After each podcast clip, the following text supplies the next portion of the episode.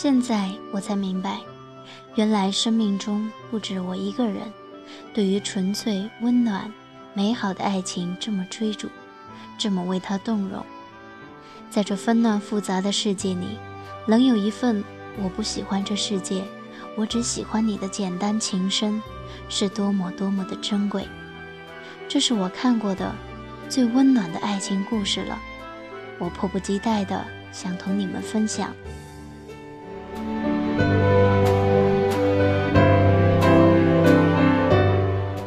不喜欢这世界，我只喜欢你。作者：乔伊，演播：朱克。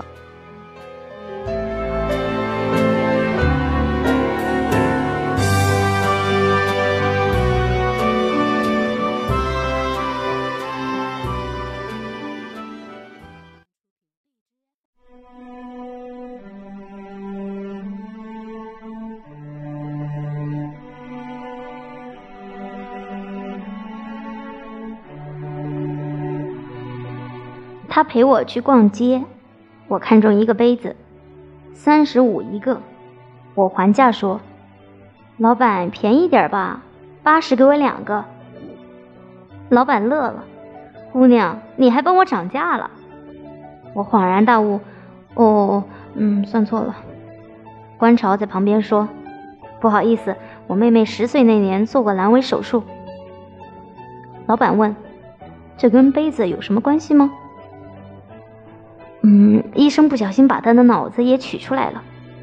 我哥不紧不慢地说：“晚上跟 F 告状。”我说：“皇上，你要给臣妾做主。”他说：“好，朕这就去帮你欺负回来。”两个人关着门在书房里站了一个晚上 Xbox。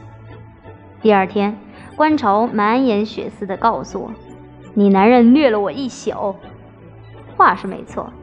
怎么听起来这么奇怪呢？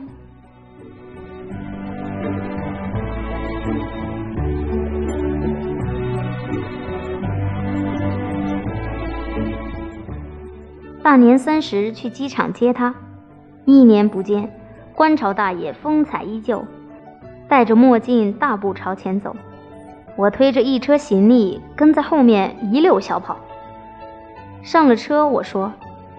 你都不拥抱一下你亲妹妹吗？为了接你，我可是六点就起床了。他说：“有什么好抱的？除非你给我报销机票。”滚！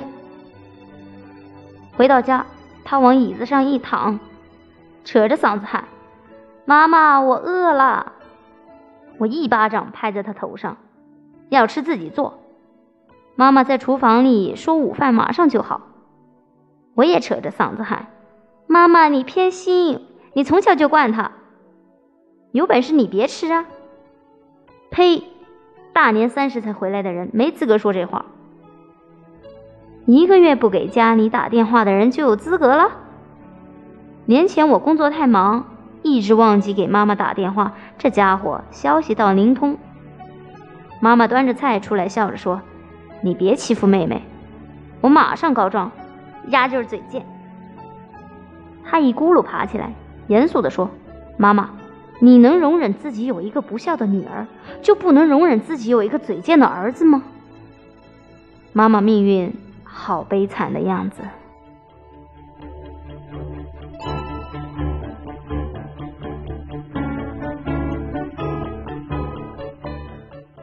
去老凤祥买手链送给妈妈和我婆婆。挑的两条都不便宜，付款的时候突然想到 F 的小侄女也快百天了，于是又买了一条长命锁，顿感自己荷包空了不少，可怜兮兮的跟观潮说：“哥，妈妈的手链我们一半一半好不好？你还没睡醒吗？你到底是不是我亲哥呀？不是，你是捡来的，怕你自卑才没敢告诉你。”他一本正经的胡诌：“呸！你才是充话费送的呢！你是刮刮乐的末等奖，你是买牙刷的附赠品。”会员噗呲一笑：“哼，你们兄妹感情真好。谁跟他感情好了？我俩异口同声。”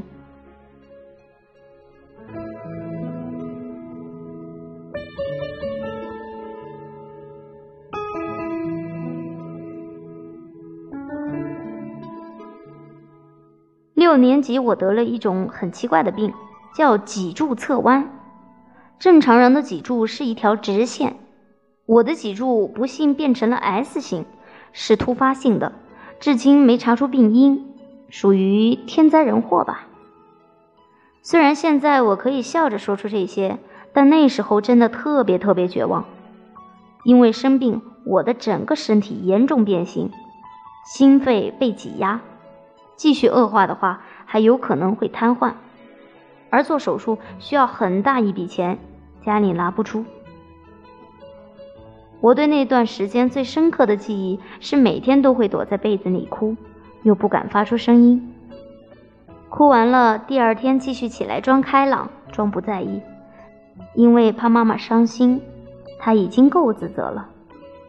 我每晚都失眠，失眠的主题是如何自杀。有一天晚上，观潮突然爬到我床上，很认真地跟我说：“你知不知道，跳楼除非正好脑袋冲下，脑浆蹦出来才会立刻死，好多人都是摔断骨头、摔破心脏。”在地上挣扎很久，眼睁睁看着自己的血流光，才能死掉的。他滔滔不绝地讲了一晚上溺水、割腕、上吊。我身体和心理都背负了极大的压力，就这样熬了两年。妈妈东拼西凑，凑够了钱，我终于上了手术台。我终于松了口气，却不知道这个手术的风险其实很大。医生说，不排除术中死亡的可能性。妈妈是哭着签的术前协议。开刀后，我在 ICU 待了八个小时。观潮说，那是他这辈子最煎熬的八小时。他说，那时他站在医院的楼道里，很认真的想，要是我没挺过去，他就把名字改成我的，替我在这个世界上继续活。好在手术很成功，我至今能蹦能跳。有个细节我记得很清楚，为了引流手术残留的血垢，医生在我脊柱旁边埋了一根三十多厘米的引流管，手术十天之后要拔出来。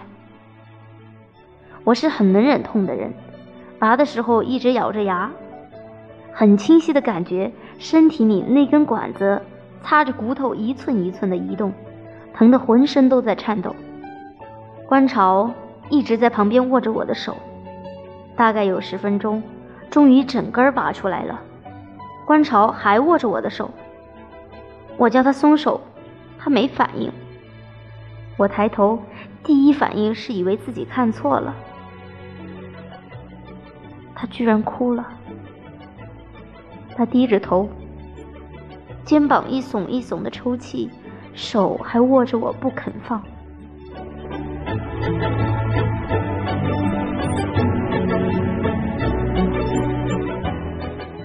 后来我总拿这事儿损他，我说你太丢脸了，当着那么多人呢，你一大男人居然哭了。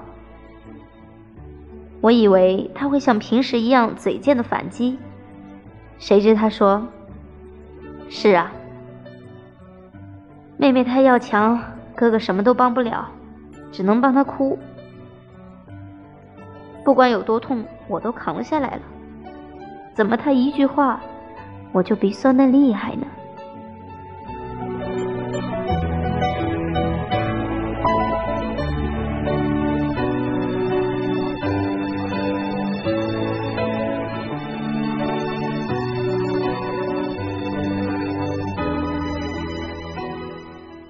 高考结束的那个暑假，是我迄今为止最难熬的一个夏天。F 在那个时候去了英国，我俩开始了长达四年的冷战。冷战的原因是，他跟我表白，而我拒绝了他。其实也算不上表白，F 君闷骚又傲娇，连表白都特别婉约。大家吃散伙饭，那天我心情很差。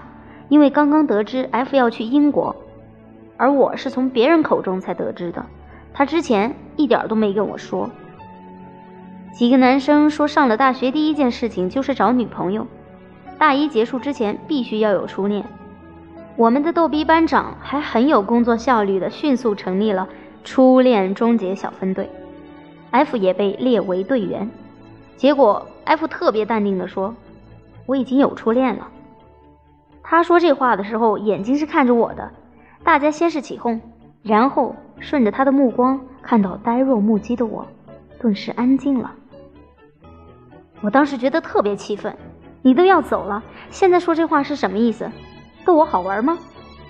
我冷着脸回答他：“没有，初恋是两个人的事。”这估计是我这辈子说过最狠的话。他与我对视了几秒，然后低头不再说话。后来有人换了话题，大家就都没再提这茬。